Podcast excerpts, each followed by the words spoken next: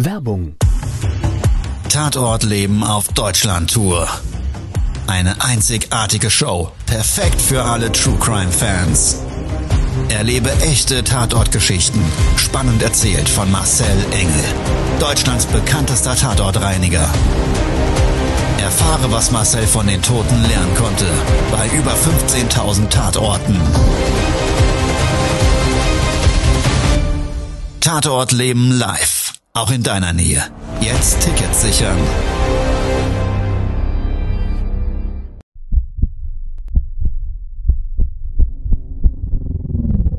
Todesursache. Der Podcast mit Tatortreiniger Marcel Engel. Es wird immer mal wieder in meinem Podcast vorkommen, dass wir sehr tief in das Geschehen eintauchen. Ich werde offen darüber sprechen. Damit meine ich, dass Flüssigkeiten wie Blut als Element das kleinste Problem sein wird. Ich freue mich, wenn ich euch auf eine Gedankenreise entführen darf in meine Welt des Tatortreinigens. Todesursache. Der Podcast mit Marcel Engel. Hallo, schön, dass du wieder dabei bist. Ich freue mich, dass wir jetzt gemeinsam eine Tatortgeschichte zusammen durchleben. Es ist manchmal im Leben so, ja, dass die Herde des Lebens uns auch Bilder gibt, die wir zum einen nicht sehen wollen und die manche Menschen auch ihr Leben lang nicht vergessen und nicht verkraften. Und wir haben heute eine Tatortreinigung, die hat mit Suizid zu tun. Und deshalb möchte ich an der Stelle mal sagen, wenn du selber mit dem Gedanken spielst oder dich getriggert fühlst, dann bitte schalte jetzt diese Folge der Todesursache ab. Es ist mir trotzdem Anliegen, darüber zu erzählen und mit dir gemeinsam für alle anderen diese Geschichte zu teilen. Wir wurden gerufen, und das gibt's ja immer mal wieder, dass wir auch in absoluten Notdiensteinsatz bestellt werden. Das heißt, es ruft ein Auftraggeber an und wir haben hier Leute auf Standby und ich und andere stehen natürlich auch als Notnagel zur Verfügung. Und dann müssen wir sofort vor Ort, weil es einfach ein Geschehenes verlangt und da durch den Tod sich Bilder darstellen, die für die Menschen nicht geeignet sind, die einfach schrecklich sind und dementsprechend so schnell wie möglich beseitigt werden müssen. Genauso ein Auftrag, den hatte ich vor einigen Jahren.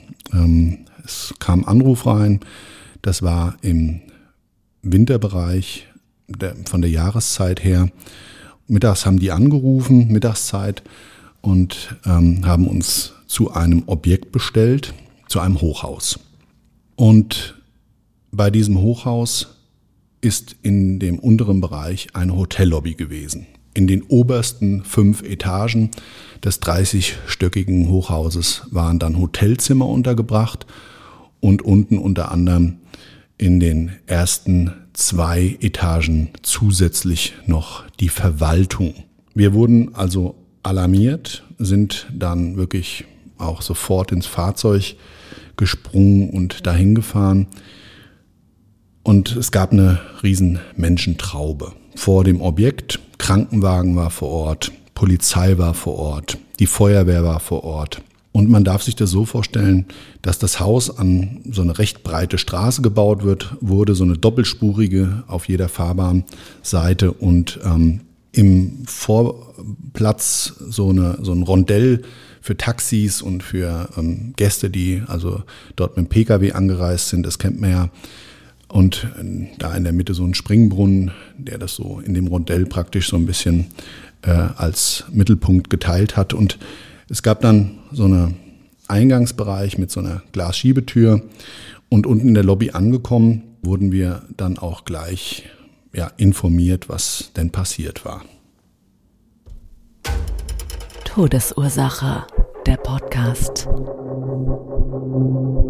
Der Tatort.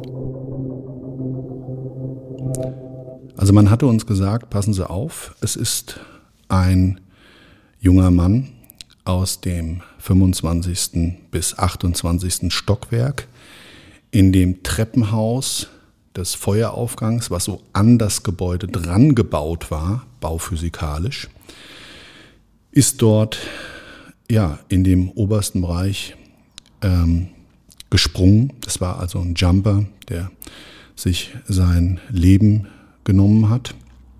und ist in der zweiten Etage bei der Verwaltung auch so angebaut an so eine Terrasse, die dann praktisch an den Büroscheiben ähm, das Gebäude weitergeführt hat, ist der aufgeschlagen. Das war erstmal natürlich ein Schock. Junger Mann nimmt sich das Leben, kriegst du auch erstmal ein Kopfkino. Und wir wurden dann in der Lobby mit so einem Fahrstuhl zu diesem zweiten Stockwerk begleitet von dem Haustechniker. Und dann waren wir in diesem Verwaltungsbereich des Hotels angekommen in der Buchhaltung. Weil diese Terrasse und dieses Büro, das war die Buchhaltung. Da waren vier Damen, die dort gearbeitet haben. Eine davon hat sich ähm, einer anderen angenommen, hat die in den Arm gehalten, die hat fürchterlich geweint.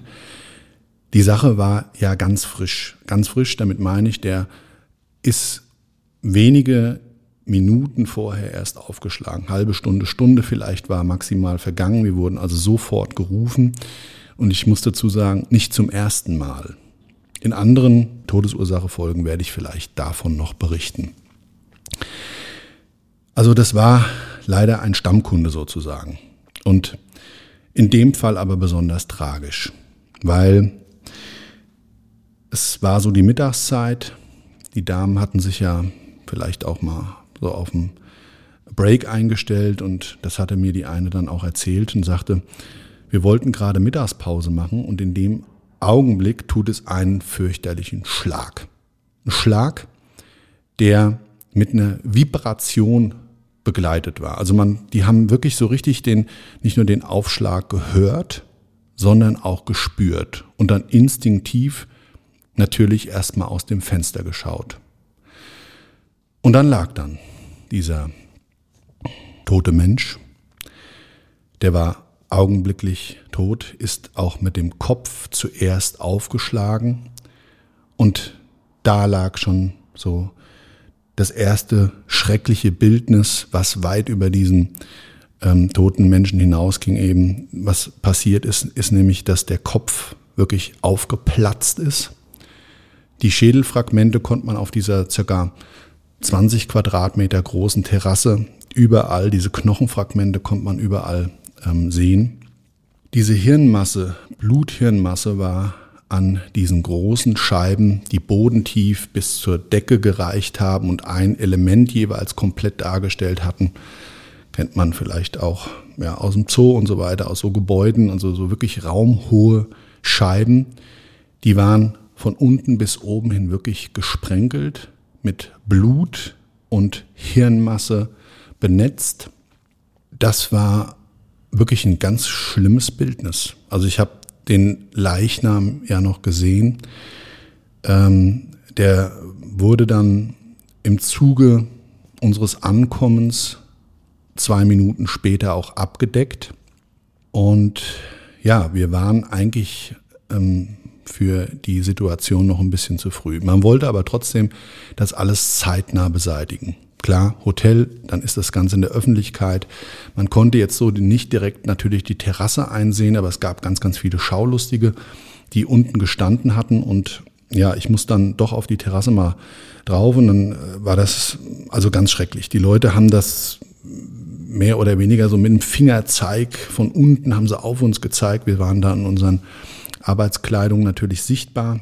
Hat sich komisch angefühlt. Also nicht, dass sie noch uns zugerufen hätten und rübergeschrien hätten, was ist denn passiert oder so. Also es war eine komische Situation. Hat sich komisch angefühlt. Und ja, wir sind dann, ähm, wie gesagt, auf diese Terrasse und haben uns so mal ein Bildnis da äh, zu verschafft, was dann nach dem Abtransport des Leichnams auf uns zukommt. Der Techniker hat dann gesagt, bitte das so schnell wie möglich bereinigen. Das wurde auch von der Polizei bereits freigegeben, dieser Leichenfundort, weil es nicht zum ersten Mal ein Jumper war. Und man schließt in so einem Fall nämlich mal an, ein Gewaltverbrechen, also jemand darunter zu schubsen oder so auch aus. Der war wohl alleine da. Die Kameraüberwachung hat das gezeigt. Und nach diesem Vorfall wurde im Übrigen ja bauphysikalisch dort nachgelegt, dass diese Jumper-Möglichkeit eben nicht mehr bestand. Es war nicht das erste Mal und schrecklich. In dem Fall für die Damen ganz besonders, weil ich sage es jetzt mal so, wenn man sich so einen Horrorfilm anschaut, das mag vielleicht die eine Sache sein, da weiß man, das ist alles Hollywood, das ist alles nachgestellt und lässt sich auf diesen Thriller, auf diese Spannung ein und das auch bei vielleicht jetzt Horrorfilm ist noch das falsche Beispiel. Ich meinte eher so Tatorte und so weiter. Oder so Krimis, da weiß man, das ist alles Kunstblut und so weiter. Aber da ist es dann halt echt und real. Und das sah schon echt krass aus. Also die Hirnmasse, die ist so weißlich-rötlich teilweise dann, verliert dann auch so ihre Farbe so nach und nach, kann man schwierig umschreiben und ich würde es tatsächlich mal so sagen, sieht so aus wie viel zu schön eigentlich erklärt, wie so ein Hubba Bubba, der dann da dran klebt, immer Stück für Stück, vielleicht auch in so einer Größenordnung, mal ein größerer Fleischlappen, der dann dort liegt. Man sieht so diese Struktur auch, wie wir in Zeichnungen und Bildern eigentlich immer so das Hirn darstellen mit der Hirnrinde, die dann so ihre Furchen dort hat und so weiter, das kannst du eben erkennen. Und wenn du dann noch ja, den Leichnam damit verbinden kannst und hast zu diesem Stück Fleisch eben noch ein wirkliches Bildnis, dann muss das für Menschen, die damit nichts zu tun haben, die sich da auch noch nie mit auseinandergesetzt haben, warum auch, muss das echt krass sein. Wie wir dann wieder reingegangen sind ins Büro, haben die Damen wirklich alle angefangen zu weinen. Da war eine, die hat mir gesagt, sie ist also hart gesotten, aber das kann sie jetzt doch nicht mehr. Und das war dann irgendwie auch so kollektiv, die haben sich gegenseitig angesteckt und die taten mir sowas von leid. Und für uns war dann die Reinigungsaufgabe freigegeben. Die Damen wurden rausgebracht, an der Stelle dann die Leichenfundortreinigung nicht mitbekommen, Gott sei Dank. Warum auch? Und ja, dann kam so ein bisschen für uns eine Herausforderung, weil das waren so Terrassenplatten, so große Waschbetonplatten, die waren in so einem Kiesbett eingelegt. Und das Blut und die ganze Flüssigkeit ist natürlich auch in dieses Kiesbett eingedrungen. Und jetzt ist, wissen wir aus der Vergangenheit, das ist ein massives Problem, wenn du da einfach nur ein bisschen Wasser drüber schüttest. Grundsätzlich musst du es aber grob abreinigen. Das heißt, wir haben die Reinigung erstmal so vorgenommen, dass wir einen Enzymreiniger dort auf die Fläche aufgesprüht haben, der speziell dann so dieses Eiweißhaltige dort knackt und man das besser abreinigen kann. Dann haben wir es abgesaugt mit einem speziellen Nasssauger. Grobreinigung war dadurch eigentlich ganz gut erreicht. Aber so an den Brüstungen dieser Terrasse, das war mit Rauputz ähm, verkleidet mit weißen, da war halt auch überall Gewebe. Dann an der Fassade, die Fassade selber, es war eine Steinfassade mit so riesengroßen Platten. Da war auch mittlerweile über die Stunden hinweg das so in den Stein, in diesen offenporigen Naturstein eingezogen.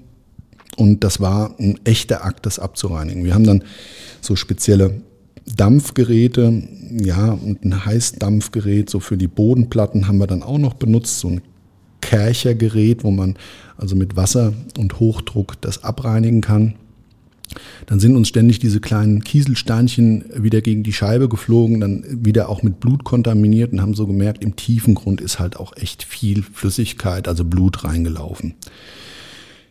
Dementsprechend haben wir die Überlegung angestrebt, die Platten da abzunehmen, ja, um da eigentlich für den Kunden ein ganz, ganz relevantes, hundertprozentiges Ergebnis zu erzielen, weil fatal wäre es gewesen, man sieht da noch was und im schlechtesten Fall dann hat man vielleicht noch eine Geruchsbildung oder über das Frühjahr hinweg äh, kommt dann wieder, wenn es die Wärme äh, auf die Platten aufbringt, dann irgendwie der Geruch durch und schlägt dann auf und gast aus und so weiter. Naja, also es war eine Überlegung. Wir hatten uns dann aber trotzdem erstmal für das Abreinigen der Oberflächen ja entschieden und im Zuge der Abreinigung, es wurde immer später, weil auch die Glasflächen eine echte Herausforderung waren an den Scheiben. Das hat geklebt und gebappt und wir haben es nicht richtig runtergekriegt und immer irgendwie haben wir so eine Spur wieder runtergezogen, dann mit dem Abzieher und du kannst ja da auch nicht mit, ähm, mit Schabern dann ohne weiteres arbeiten, weil diese Fenster waren auch noch beschichtet und diese Beschichtung ist praktisch so ein Blend- und Sonnenschutz gewesen, wie man das so von Bürogebäuden kennt, von Großstädten, mit so einer, mit so einer Spiegelung drin. Und äh, ja, das ist also alles wirklich mh, hm, schon herausfordernd. Können wir, wissen wir auch um die Problematik, aber das hat halt echt viel Zeit in Anspruch genommen. Also es wurde immer später, es wurde auch dunkel, dann haben wir uns einen Strahler geholt, so eine, so eine LED-Lampe, die dann da die Fläche ausgestrahlt hat. Und dann ist die Temperatur umgeschlagen. Das heißt, das wurde auf einmal wirklich so wie der Ritt auf dem Eis. Das war wie eine Eisfläche, das ist komplett überfroren und hat uns dann zusätzlich die Arbeit erschwert, weil es auf einmal eine richtige Rutschbahn war. Ja, und wie es dann so kommt, man ist konzentriert, ist am Arbeiten, wissentlich dessen, dass man fertig werden will, weil der Abend und es wird immer länger und länger und länger und wir waren an der Reinigung mittlerweile ähm, acht Stunden dran. Ja, und dann ist mein Mitarbeiter auch noch auf den Hintern gefallen. Was zur Folge hatte, dass er mir im Zuge dessen, er hat sich wirklich eine, eine Prellung dazu gezogen, dann noch ausgefallen ist. Das heißt, für mich der Superzonk, ich musste die alleine, die Arbeiten fertigstellen. Gut, war dann halt so. Dadurch, dass ich dann aber alleine weitergearbeitet habe, wurde mir erstmal wieder so bewusst, auch die Länge der Arbeit, was für eine Verunreinigung das war. Und dieses Bildnis des Anfangs der besprenkelten Scheiben, immer punktuell, unterhalb war es natürlich massiv und wie wir mal, in Hüfthöhe, Kopfhöhe es dann weniger wurde, waren aber trotzdem wirklich die, die einzelnen Lappen des Gehirns in ja, Euro-Stück Größe und größer überall an der Scheibe platziert und sind da auch kleben geblieben. Das war schon echt abartig. Und dann habe ich mir so gedacht, da sitzt du da, machst gerade deine Buchhaltung, schreibst vielleicht gerade irgendeinem Kunden eine Rechnung oder rechnest gerade einen Lieferanten ab und auf einmal tut's einen Schlag.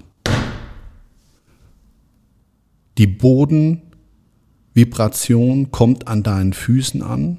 Du blickst vielleicht gerade von deinem Schreibtisch aus diesem raumhohen Fenster heraus und siehst das Blut an der Scheibe runterlaufen in einzelnen Spuren. Hirn klebt an der Scheibe und es liegt ein Torso dort von einem Menschen, der den Freitod gewählt hat. Todesursache, der Podcast. Das Opfer ich muss an der Stelle sagen, mein tiefes Mitgefühl liegt natürlich immer bei diesen armen, kranken Menschen, aber ebenso, und da muss ich an der Stelle einräumen, dass mir die Menschen, die da als solches Opfer werden, indem sie nämlich solche schrecklichen Ereignisse bei diesem selbstgewählten Tod mitbekommen müssen, viel mehr Leid tun, weil die müssen mit diesen Bildnissen in ihrem Leben weiterleben und klarkommen und kriegen das vielleicht nie, nie, nie mehr in ihrem persönlichen Leben aus dem Kopf. Ja, das war's für heute. Es würde mich freuen, wenn ihr mir schreibt. Unter cleanup at marcelengel.com könnt ihr mich per Mail gerne anschreiben.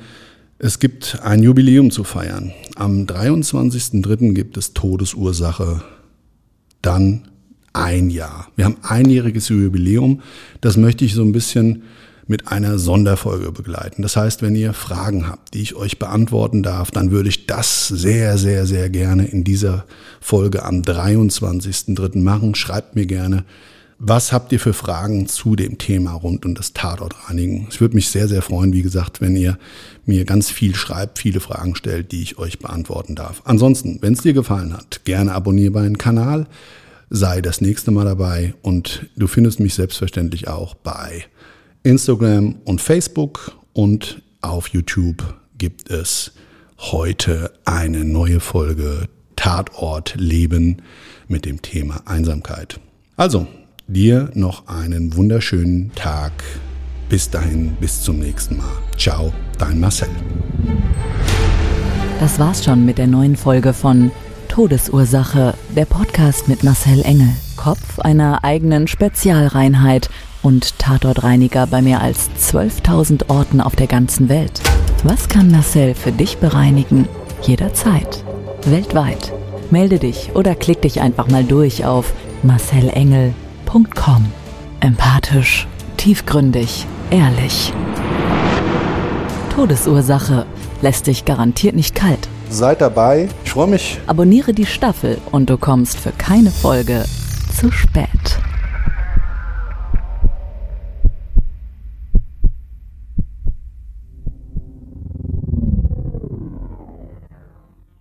Mobbing findet überall statt. In der Schule, am Arbeitsplatz, innerhalb der Familie und im Internet. Erfahren Sie in dem Kompaktbuch Ausgemobbt, wie Sie sich gegen Mobbing wehren und künftig vermeiden, zum Mobbingopfer zu werden. Ausgemobbt von Marcel Engel und Martin Zowak, überall im Buchhandel.